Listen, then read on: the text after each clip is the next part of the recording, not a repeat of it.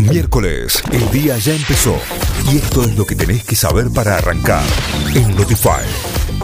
Vamos ahora sí a las noticias. A partir del lunes se liberará la exportación de vaca conserva a China. La decisión se tomó luego de la reunión mantenida entre el ministro de Agricultura, el jefe de gabinete, gobernadores de cinco provincias y los representantes de la mesa de enlace del campo. Pañuelazo en todo el país para reclamar la aplicación plena de la ley IBE. La campaña nacional por el derecho al aborto legal, seguro y gratuito realizó ayer martes a la tarde un pañuelazo frente al Congreso de la Nación que se replicó en diferentes puntos del país para reclamar la efectiva implementación de la ley IBE. Además, hubo reclamos en contra del nuevo jefe de gabinete, Juan Mansur, por ser considerado un enemigo declarado de los derechos de las mujeres. En los primeros siete meses del 2021 hubo un incremento de la actividad económica del 10,5%.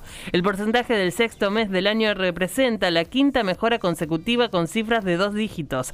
Es el mayor nivel desde el inicio de la pandemia y solo 0,8% por debajo de los meses previos. Enviarán 1.575 efectivos de fuerzas federales a Santa Fe para combatir el crimen organizado. El ministro de Seguridad anunció que 575 efectivos llegarán entre los próximos 15 y 20 días para reforzar la seguridad en la provincia, a los que se sumarán otros 1.000 hasta marzo próximo. Lo anunció al formular declaraciones tras una reunión que mantuvo en Casa Rosada junto al gobernador Omar Perotti. Murieron 84 personas y se registraron 1.825 nuevos contagios de coronavirus en el país. El Ministerio de Salud indicó que son 1.184 los internados con COVID-19 en unidades de terapia intensiva, con un porcentaje de ocupación de camas de adultos del 36,9% en el país. Diputados de Chile aprobó la despenalización del aborto. La sala de la Cámara de Diputados de Chile aprobó con 75 votos a favor, 68 en contra y dos abstenciones la despenalización del aborto consentido por las mujeres hasta las 14 semanas de gestación en una jornada de debate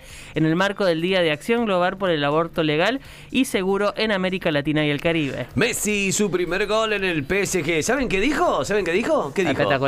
No, tenía ganas. El astro argentino fue parte de la victoria de los parisinos frente a los ingleses en el duelo estelar del torneo europeo correspondiente al Grupo A. Messi se mostró feliz por la victoria y por su primer tanto en el equipo galo por la fase de grupos del torneo continental. Ganamos un partido importante ante un rival que viene de ser finalista, aseguró Ankara. Notify, las distintas miradas de la actualidad para que saques tus propias conclusiones. De 6 a 9, Notify, plataforma de noticias.